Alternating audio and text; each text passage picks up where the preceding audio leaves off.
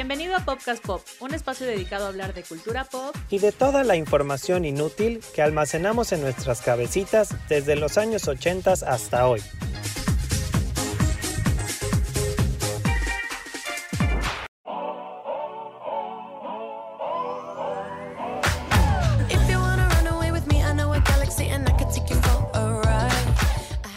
¿Cómo están? Bienvenidos a nuestro último capítulo de este 2020. ¡Qué fuerte! sí, qué fuerte.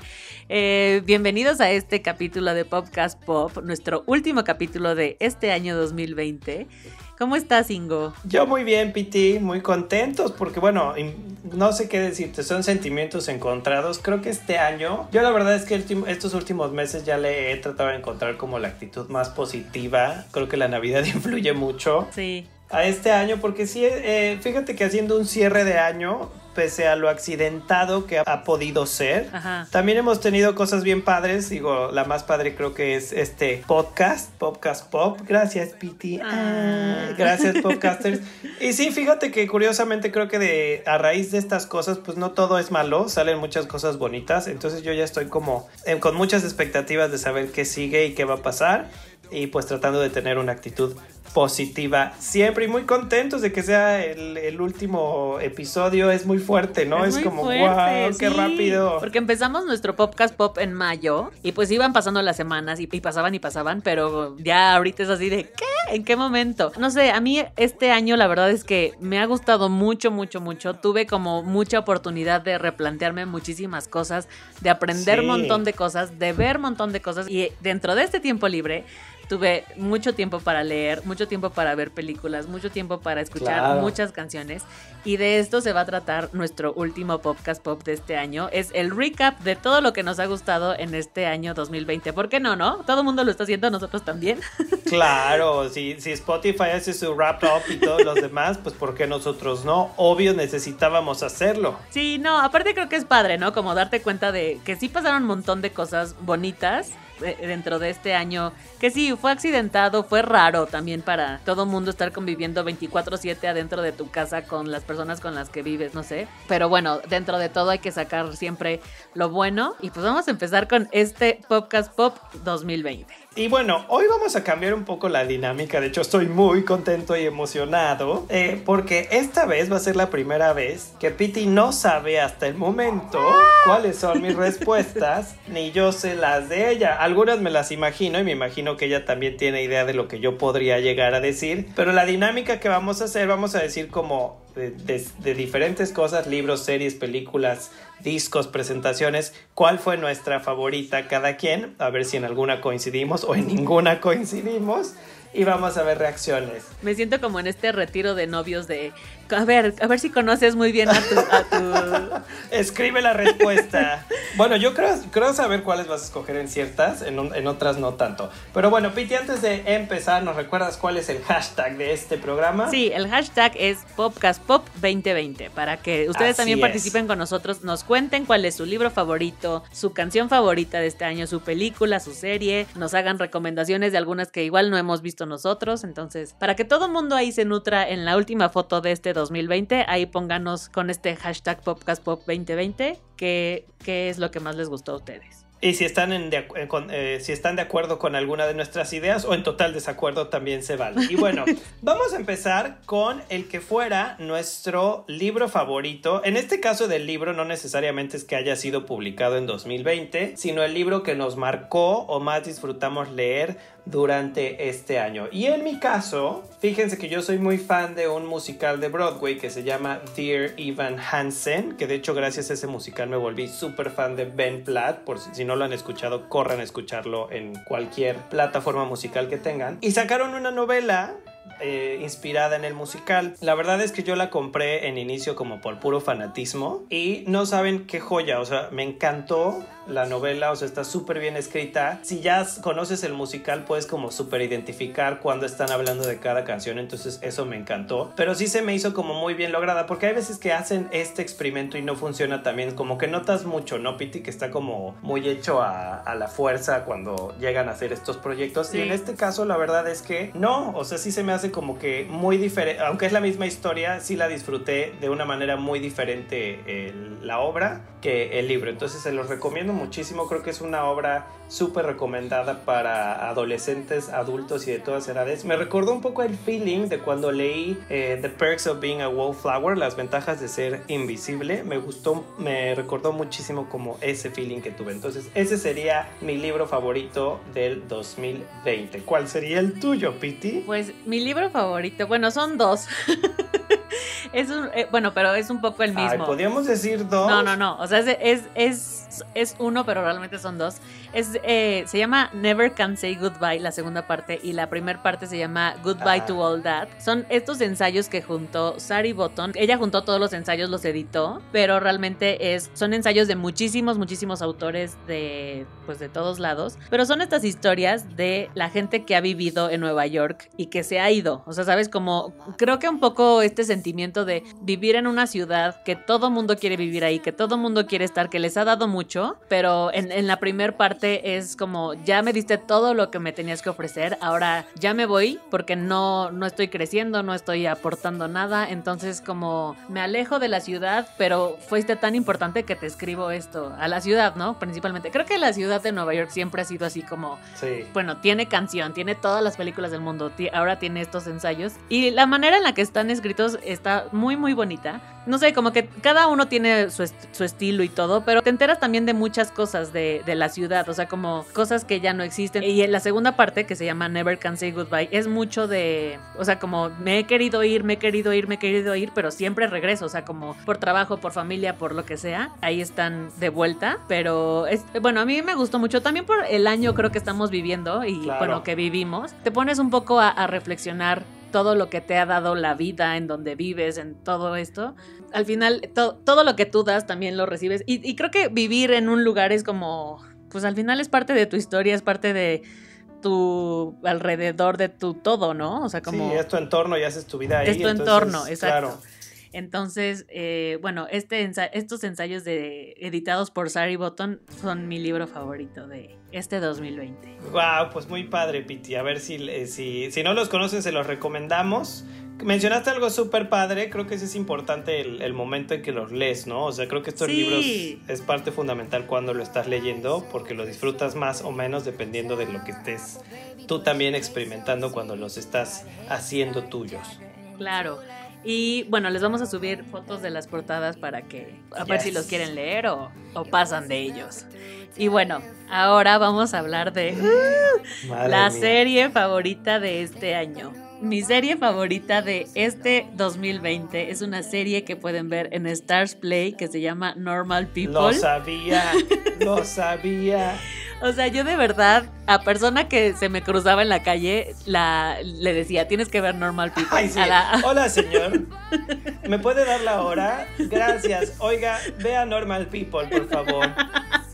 Te lo juro, casi, casi. O sea, yo de verdad, es de estas series que terminé de ver y no podía dejar de pensar en la serie. O sea, me pasa, me ha pasado como con algunas películas y con algunas series, como ya quiero dejar de pensar en eso, ¿sabes? Pero lo tenía en mi cabeza y volví a pensar y me volví a sentir así como, no sé, con ese sentimiento que todo mundo nos hemos sentido así. Es la historia de dos chicos, de Marianne y de Connell eh, son amigos de la prepa, luego de la universidad, pero es como todo este sentimiento o, cómo van ellos creciendo a lo largo de la vida universitaria, cómo va creciendo su, su, amistad, cómo va creciendo el amor, el desamor, todo este show que te digo, que yo siento que todo el mundo nos hemos sentido así, pero la manera en la que está, o sea, es, es basada en el libro que tiene el mismo nombre, Normal People. Pero no sé, la manera en la que la hicieron de verdad es increíble, increíble, increíble. La fotografía es lo máximo. La manera, o sea, tú te sientes como se sienten ellos. Yo de verdad hace mucho no me sentía así con una serie. El vestuario, las locaciones, las actuaciones, los dos, el casting justo es así, perfecto. Ellos dos son perfectos, perfectos. O sea, cuando lees un libro te imaginas, ¿no? A, las caras de algunas personas o así. Pero yo cuando lo ves en pantalla es como, esta gente es perfecta para estos papeles. Me encantó. O sea, de verdad, contraten Stars Play, vean esta serie. Es,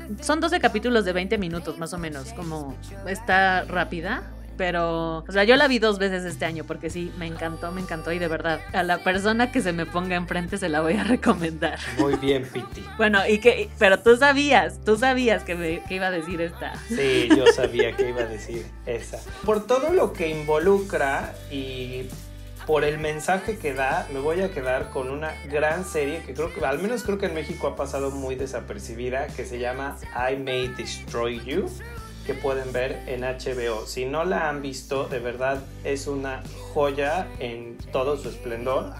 Eso tú no la has visto, ¿sí, Piti? No, yo no la he visto. Bueno, sí, es la, la protagonista es Arabella, que es un personaje maravilloso, es divertida. Bueno, está dirigida, escrita y producida por esta actriz que se llama Micaela Coel. Hizo una serie en Netflix que se llama Chewing Gum hace un par de años. Y en la transición cuando estaban esperando como una nueva idea de esta chavita, porque fue una chavita cuando hizo esta serie, tuvo una experiencia de abuso sexual. Entonces ella decidió como usar su testimonio para hacer esta nueva serie. Y no sé, es súper poderosa, es súper fuerte. No es, suena muy dramático y fuerte lo que estoy diciendo, pero curiosamente es una un drama comedia, ¿sabes? O sea, es, aunque está contando una historia muy fuerte, es súper divertida, es súper ocurrente. La protagonista es una chava que es eh, justo, se, se, equipara mucho a su historia, pero en esta, en esta serie ella es una escritora de un bestseller que se volvió famosa por ser eh, influencer en las redes sociales, ¿no? Entonces está como en este bloqueo creativo y ahí es cuando tiene esta experiencia. Entonces eh, empieza a involucrar a los amigos, el grupo de amigos es lo máximo y las situaciones de que cada uno vive, dependiendo de su, de su contexto cultural, racial, de su eh, orientación sexual, de si eres hombre o mujer, o sea, con todo esto que está tan en boga ahora, creo que esta serie lo plasma muy bien, entonces se lo recomiendo muchísimo, o sea, sí de verdad creo que es una serie que todos deberíamos de ver by far. Me gustó mucho, se la recomiendo de verdad, o sea, sí creo que es una serie que todos deberíamos de ver por el mensaje que tiene. Muy bien, Uy, qué fuerte.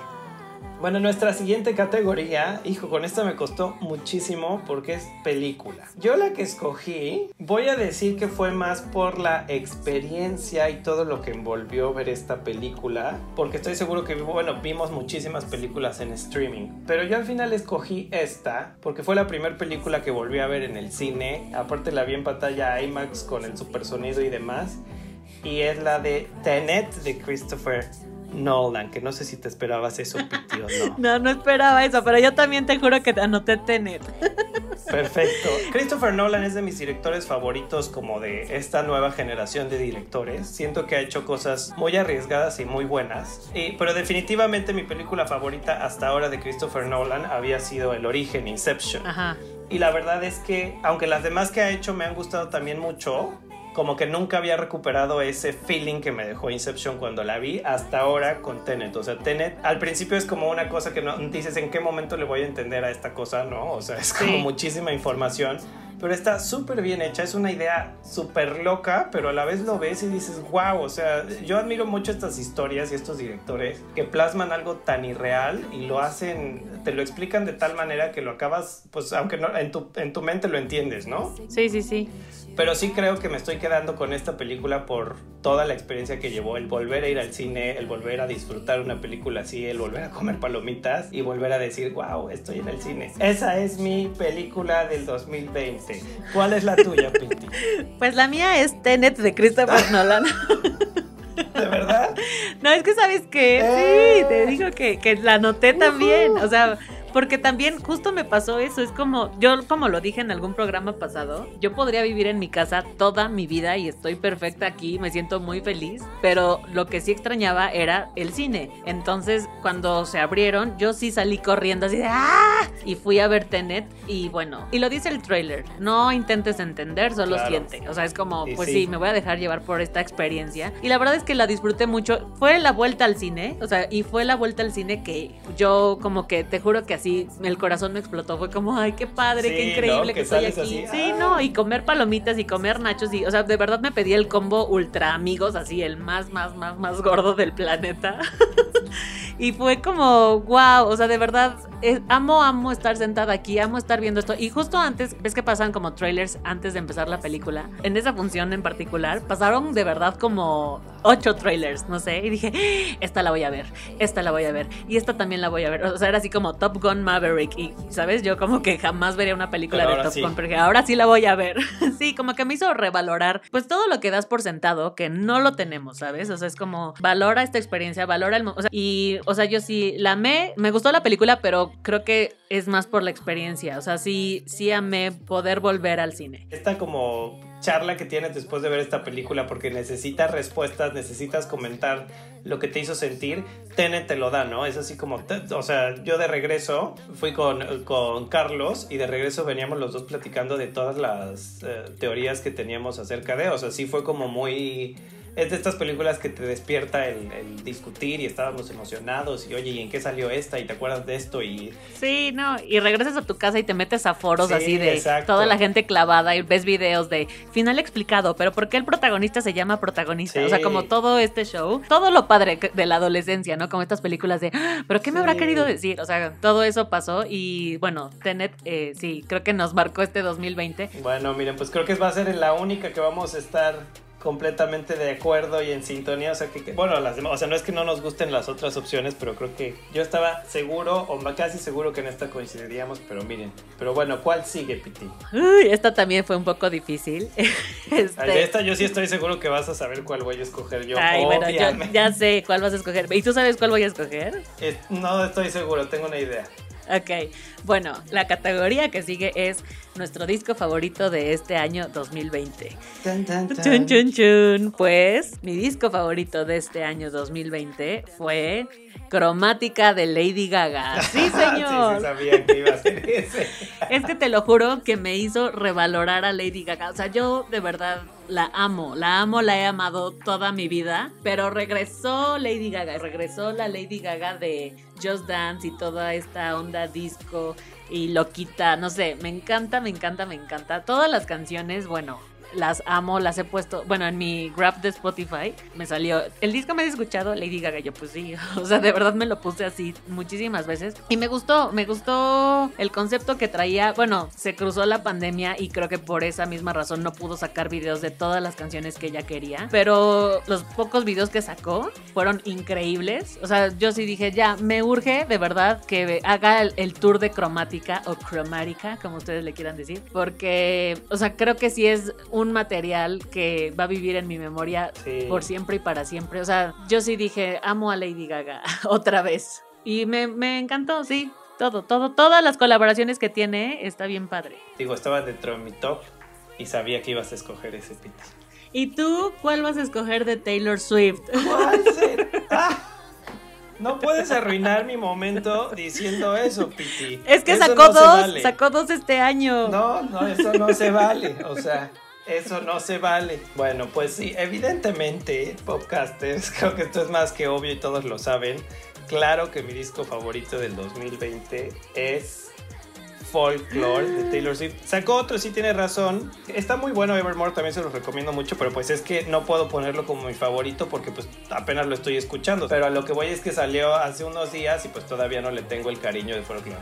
Miren, a mí yo eh, ya sé que todos saben que soy súper fan de Taylor Swift. Pero fuera de mi fanatismo extremo, creo que sí es de reconocer lo que hizo esta mujer este año. O sea, te puede gustar o no. Hizo un proyecto que no hubiera hecho si no existiera la pandemia. O sea, eso me queda clarísimo. Porque, pues, en primera creo que no la hubieran dejado, ¿no? Digo, al final este, todos estos artistas se mueven por managers y demás. O sea, de hecho he de decirte que creo que estoy disfrutando mucho estos dos materiales por el año que es, ¿sabes? O sea, sí literal, ya se, se lo he dicho a, Carlos y a Nadia, o sea, me dan ganas de irme así a una cabaña en medio del bosque y ponerme el folclore. Alrededor de la fogata, ¿no? tomando vino, ajá. Y el Evermore está todavía más intenso. O sea, ¿sabes qué? Tiene unos lyrics eh, los dos, pero el folclore que es el que domino más. Tiene unos lyrics super deep, o sea, y sí como que siento que no, le apostó más al lyric que a crear canciones como pegajosas, ¿sabes? Y eso creo que es muy arriesgado y muy fuerte. Nos voló la cabeza en mil pedazos, así de nadie lo esperaba y fue de, ok, hoy lanzo mi disco folclore a las 12 de la noche. ¿What? O sea, sí fue así de, wow, esta experiencia de oír un disco completo lo, lo volví a hacer hace unos días con el Evermore, pero me encanta, me encanta, me gusta mucho esta mancuerna que hace con Aaron Dresner de The National, con Jack Antonoff de Bleachers y bueno, eh, la colaboración que hace con, con Bon Iver, no sé, me encanta, me encanta lo que hizo de este disco y me gusta todo el disco completo, o sea, sí me hizo la cuarentena mucho más llevadera. Y sí, cuando pensamos que ya no teníamos más de Taylor Swift, así después del fanatismo extremo de... Bueno, he de decir que fue, o sea, que era muy evidente tuvimos grandes discos en la No, pero aparte creo que mucha mucha gente desde el año pasado o ya hace varios años atrás se o sea, como que todo el mundo tenía planeado sacar un disco en el 2020, ¿sabes? Es como el año que todo el mundo quería sacar cosas, pero aparte, por ejemplo, Paul McCartney sacó un disco hace no mucho y también decía eso como escrito y, musicalizado durante la pandemia. Creo que a mucha gente le inspiró, le dio el tiempo de poder dormir, poder inspirarse, o sea, ¿sabes? Como que no, no estar tan en friega como con el tour, en la firma, en la promoción, o sea, como que ahora tuvieron el tiempo de sentarse, de decir, bueno, ahora voy a hacer lo que yo quiero hacer porque ya soy Taylor Swift y puedo hacer lo que yo quiera, ¿no? Y bueno, creo que a todo mundo le a casi todos les pasó, ¿eh? Todo mundo sacó un muy buen disco este año. Pero bueno, nuestra siguiente categoría es tu streaming favorito del año, que también estuvo cañón y muy complicado. Y para streaming, pues cualquier cosa que hayamos visto, ya sea en Instagram, YouTube o que hayamos pagado por ver, ya sea presentación musical, concierto o cualquier concepto que hayamos visto durante este año en streaming. Y pues tengo que empezar yo por la regla, ¿verdad? ¿Saben qué? Pues ya sé que van a decir, hoy qué aburrido este hombre y qué obsesión. Pero. Taylor Swift, ¿en qué presentación? Evidentemente. Pues sí, eh, también súper inesperado, en Disney Plus, Taylor Swift sacó eh, The Long Pond Studio Session de Folklore. Y sí, aunque suene impresionante, wow, sí me voy a quedar con esta sesión de streaming porque me encantó que explicó... Eh, tema por tema, ¿no? Tema por tema y lo que hablábamos en el otro episodio cuando hablamos de esta de físico contra digital, ¿te acuerdas, Piti? Ajá. Decíamos mucho que, o sea, este ya fue uno creado para el concepto en pandemia, entonces eso me gustó, o sea, no fue de tengo público ficticio y está súper lindo porque así es como te imaginas, no sé si sea, así lo habrán grabado, pero así me imagino que se grabó el, el folclore así en el, en el en medio del bosque y por eso creo que me quiero ir en medio de un bosque a escuchar este, este disco con la fogata y demás. Y me gustó mucho, solo son tres músicos, cantando los tres súper acústico con los instrumentos y todo. Y la verdad, pues qué talento de... una vez más me hacen sentir como que soy una persona cero talentosa, que lo hemos hablado muchas veces Piti y yo, porque, o sea, ves a esta gente que es así como, ¿cómo pueden sentarse tres y así hacer magia? O sea, está cañón, ¿no? Es como güey, yo pasaría mi vida entera y seguro no lograría hacer ni la mitad del verso de esa canción, ¿no? Y se juntan estas personas y es así como boom, o sea, el disco del año, ¿no? no es, Sí. ¿Como por? Bueno, tienen a un equipo atrás que les ayuda en muchísimas cosas. Sí, no, yo sé, pero finalmente sí notas también, o sea, cualquiera de estos que estamos mencionando, digo, yo sé, Lady Gaga, Taylor Swift tienen un gran equipo atrás, pero al final sí notas que es un estilo y que están haciendo algo, eh, pues creando algo, ¿no? Y aunque tenga todo el equipo del no, mundo. Y, y el talento no se niega, sí. Claro, el talento, las voces. No, bueno, y en estos, en estos conciertos yo a lo que voy es que son tres músicos cantando y tocando todos los instrumentos. O sea, es a, lo que voy, no tanto de la idea que tengan. Yo sé que ahí tienen mucha más producción. Pero lo ves ahí, ¿no? Que son ellos tres y ya. Y dices, wow, o sea, yo quiero hacer eso.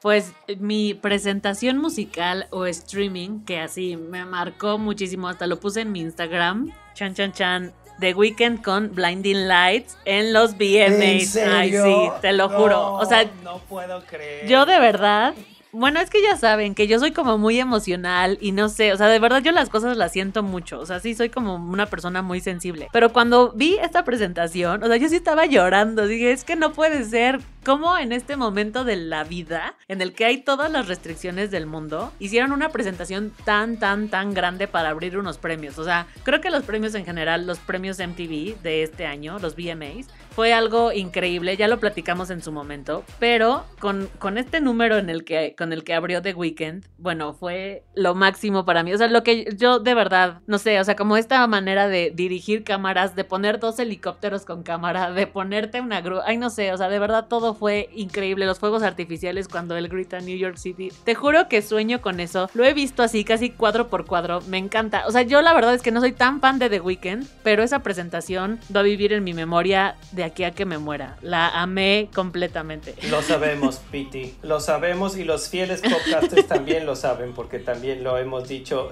creo que ya nos empiezan a conocer y supongo que ellos también sabían. Muchos de ellos nuestras respuestas más que lógicas. Pero sí, a mí me gusta que los MTV Awards, como lo hablamos en el episodio, sí, sí fueron como el parteaguas de, de estas presentaciones, ¿no? Que ya decidimos Piti y yo llamar presentaciones. Y The Weeknd pues fue el opening y fue wow, o sea, sí fue como, ¿qué estoy viendo? Aparte, no sé si te pasó, Piti, pero a mí fue como de, yo no, no entendía si estaba haciendo en vivo, si no, si había sí, gente. Fue como una sorpresa todo. ajá, y ya después fuiste hilando cómo se hizo, ¿no? Pero al, al, y fue como, sí, fue muy fuerte. Y la verdad, yo también no soy tan fan de, me gustan mucho algunas canciones de él, no soy tan fan, pero sí me parece que, que, que esa presentación en particular, porque ya luego he hecho otras que ya digo, ay, bueno, va a salir muerto en la última.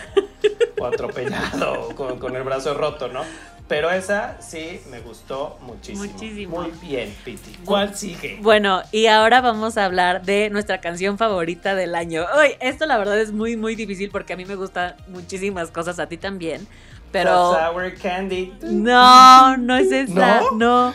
No, podcast, te juro que iba a decir Sour Candy. Esa fue mi canción más escuchada en Spotify, pero no, no es mi oh, favorita. No, entonces sí tengo mucha curiosidad. Pues mi canción favorita de este año 2020 es Dynamite de BTS. Te lo o sea, me trae así, te lo juro, me da para arriba, me pone muy de buenas, la vibra es increíble, el video me encanta, o sea, creo que la, ponen para anunciar un comercial de celulares y yo me paro a bailar, o sea, de verdad me pone... comprar el celular.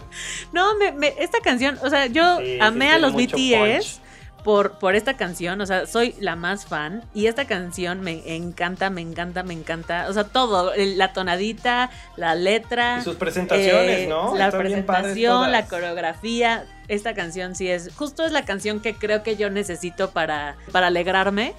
Este 2020, Dynamite de BTS, la amo. Muy bien, yo la bailé mucho también este año. Pero bueno, pues yo.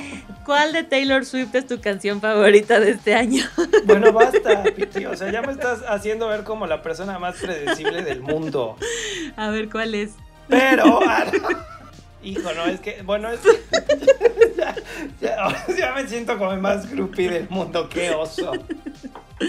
Cuéntanos. Pero es que sí creo, o sea, sí estoy convencido que es una gran canción. y que.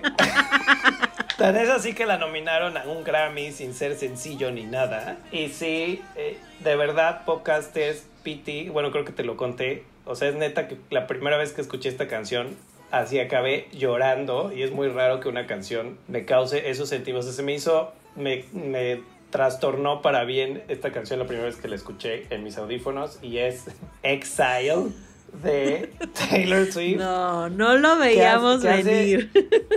Bueno, no veías venir tal vez que era esta canción. Bueno, tú tal vez sí, pero no sé los demás. Si no la han escuchado, corran a escucharla. Es una colaboración que hace con Bon Iver, que tiene una voz muy peculiar, muy, muy peculiar. Y fíjate que ahí tengo una conexión especial. Yo me volví fan de Taylor Swift porque una de mis bandas favoritas hace unos años, bueno, era y sigue siendo, pero ya no hacen tanta música, es una banda que se llama Snow Patrol. Y Taylor Swift en el disco de Red hizo una colaboración con el vocalista de Snow Patrol y es uh, por esa canción me volví eh, súper fan de Taylor Swift. O sea, yo no la había pelado nunca y como que dije, wow, esta canción es lo máximo. Se llama The Last Time esa canción. Y me recuerda mucho eh, como ese feeling que tuve en, eso, en ese tiempo esta de Exile, pero Exile sí siento que la supera 30 mil veces. O sea, si no, de verdad es una canción... Es triste la canción porque habla como de una ruptura y es como de cuando ya no sientes que eres parte de, de la vida de alguien más, pero a la vez ya no te sientes parte de la vida de esa persona pero musicalmente es, una joya, o sea, de verdad. No, a mí me gusta, a mí me gusta. Y el video me gusta muchísimo, la verdad. O sea, sí, el disco de Taylor Swift, a mí la verdad, no me encantó. Me gusta, pero no me encanta. Pero esta canción, sí, es de estas que sientes así de, ay Dios, algo me está diciendo. Sí, no, eso, o sea, sí siento que es una gran canción fuera de, fuera de todo lo demás. Es una gran canción, o sea, sí siento que es así como, wow, insisto, ¿no? ¿Cómo llegaron a hacer esta, cómo haces esto? Entonces, eh, es definitivamente, hay muchas canciones que me alegraron, pero yo me fui en la parte más eh, más azotada. más azotada, ¿verdad? Y, y, sí, o sea, la sigo escuchando y me sigue eh, moviendo muchísimo y me parece súper, súper, súper bonita. Bueno, y ahora ya para cerrar nuestro 2020. Bueno, aquí no es tanto nuestra favorita, sino como las redes sociales que en este año descubrimos, redescubrimos o nos dieron, nos dieron vida, ¿no? Pues a mí, por ejemplo, me gustó mucho como entender y pues sí, scrollear y descubrir el TikTok.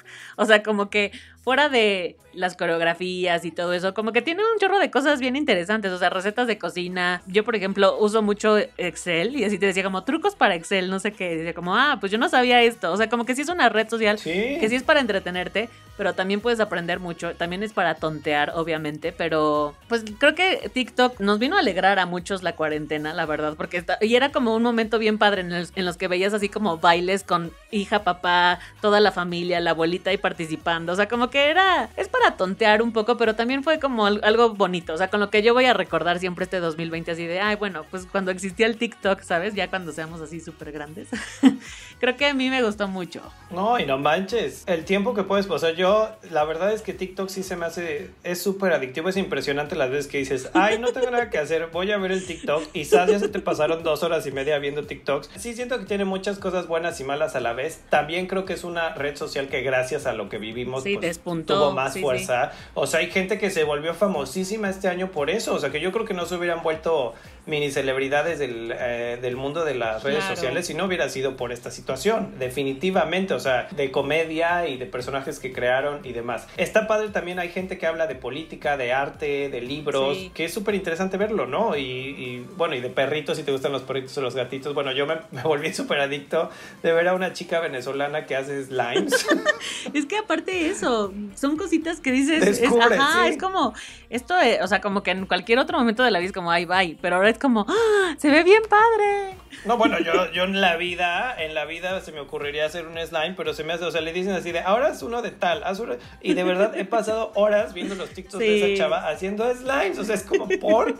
¿Qué me está diciendo mi subconsciente, Piti? ¿Qué me está diciendo? Y de hecho fui al súper y vi que había un pack de, de slime así súper amateur y chiquito, y está carísimo, y dije, no, esta mujer, o sea, ¿cómo? Bueno, yo creo que le hacen sponsor, obviamente, pero bueno. Yo fíjate que redescubrí, y creo que en general la gente empezó a crear mucho contenido en YouTube, que pese a que YouTube tiene mucho tiempo ya existiendo, ya los YouTubers tienen ya bastantes años, creo que también este año empezó la gente a apostarle, o sea, gente que antes veíamos solo en televisión, y de hecho yo he escuchado entrevistas de, de estos conductores que ni se imaginaban que podían hacer algo en YouTube y empezaron a hacerlo. Entonces creo que están creando mucho contenido ya muy bien hecho porque siento que antes el youtuber eh, era improvisado y tal vez era parte de su encanto, ¿eh? o sea, no estoy diciendo que esté mal, creo que los youtubers que empezaron sobre todo, pues cuando empezó todo este auge del YouTube, eh, lo hacían muy improvisado desde su casa y todo y siento que ahora ya le están invirtiendo hasta más que muchos programas de televisión, o sea, ya, ya están haciéndolo bien en un set, con producción, con camarógrafos, con el equipo que debe ser y me parece padre, o sea, sí siento que es otra manera de consumir programas, ¿no? O sea, es como, pues tú decides cuándo lo ves, si lo ves cuando sales, si no, lo puedes volver a ver o puedes dejar de verlo. O sea, es, es muy arriesgado también porque pues igual te puede atrapar uno, Hemos hablado de varios Pete y yo que de repente dices, uy, esta entrevista está buenísima, pero luego ya lo ves y no te parece tan bueno. Pero me parece muy interesante, o sea, creo que es un nuevo modo de hacer contenido, de crear cosas, de tener más acceso con la gente y me parece que está padre. Sí, o sea, es eh, justo YouTube ahora, pues mucha gente de la televisión se ha ido para YouTube y creo que redescubrieron el, pues todas estas herramientas que al final nos, ahí estaban, pero era como, ay no, yo soy un señor de 50 años, ¿cómo voy a usar YouTube, no? Qué padre que que todo mundo se esté, se esté arriesgando, se esté reencontrando con estas cosas. A mí también me pasó que vi un artículo así de eh, un señor que trabajaba como cerillito en uno de estos este, supermercados, pues dijo, yo sé cocinar y empezó a compartir sus recetas y es un señor mayor y bueno, dos mil millones de suscriptores, mil, mil plays, mil horas de play. O sea, creo que sí es un, no sé, todas estas herramientas que, que descubrimos, que ahora tuvimos el tiempo de picarle, de ver como, ay, ¿cómo funciona hacer un podcast, no? O sea, como cosas que nos pasaron a nosotros.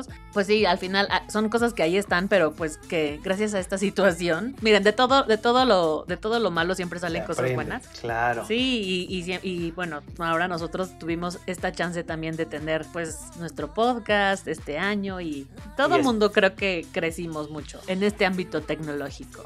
Así es, y pues bueno, no nos resta más que desearles un maravilloso 2021. Ya no vamos a decir que, que nos dejemos que nos sorprenda y estas cosas, porque ya, ya entendimos la lección, ya aprendimos bastante, pero les mandamos un muy fuerte abrazo. Deseamos de todo corazón que este sea un gran año. Ha sido maravilloso poder compartir con todos ustedes todos los martes un poquito de nosotros y saber que lo están disfrutando. Como siempre decimos también, Piti, muchas gracias por esta experiencia. Ha sido padrísima y esperen muy pronto más y más sorpresas de Podcast Pop. Sí, se vienen cosas muy, muy, muy padres. Ya lo dejaremos ahí, pero este, este 2021 va a estar muy divertido. Sí. Pues muchas gracias a todos los que nos han dado play eh, desde mayo. Ya lo he dicho en otros programas, pero de verdad, mil, mil gracias. Este proyecto nació, pues sí, de cuarentena, pero es algo que no queremos dejar. Es algo que, pues no sé, como que dijimos, bueno, a ver qué tal funciona, no sé. Y mira, ha funcionado, ha gustado. A nosotros nos gusta mucho hacerlo, le echamos muchas ganas, es muy divertido.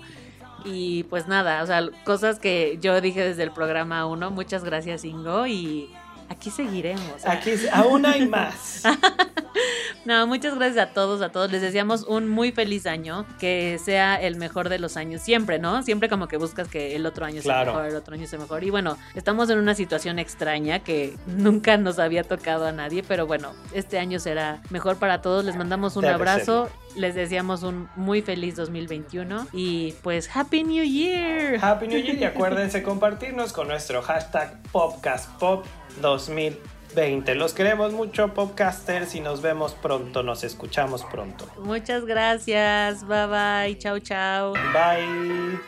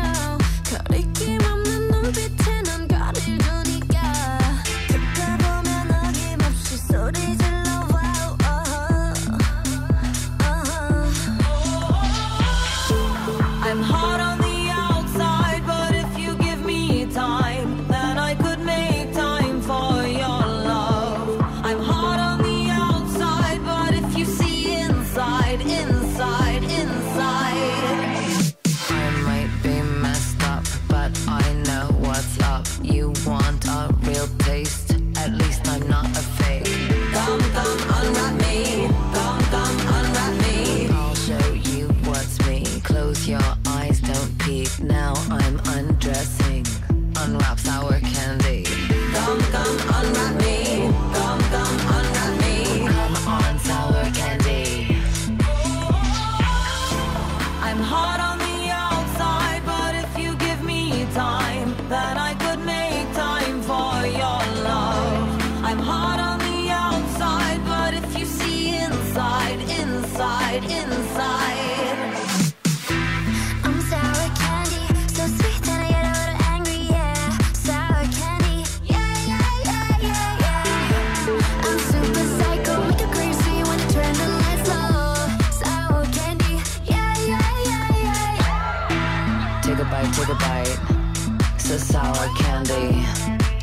Take a bite, take a bite. So sour candy. Take a bite, take a bite. So sour candy. Take a bite, take a bite. Sour candy. Este fue un episodio más de Podcast Pop. Nos escuchamos pronto, misma hora, mismo canal.